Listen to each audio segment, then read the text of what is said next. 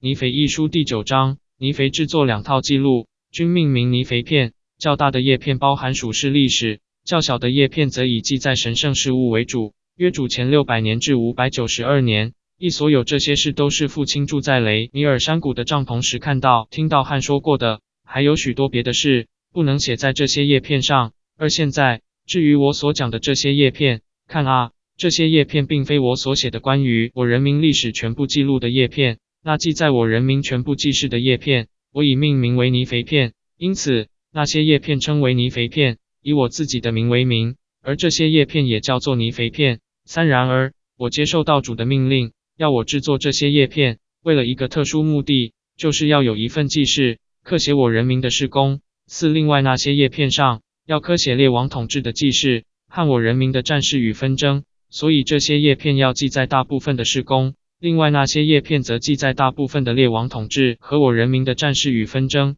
五因此，主为了其睿智的目的，命令我制作这些叶片。那目的我不知道。六但是主纵开始就通晓万事，因此他预备了道路来完成他在人类儿女中的一切事工。因为看啊，他有一切权利，能实现他全部的话语。正如这样，阿门。尼腓一书第七章结束。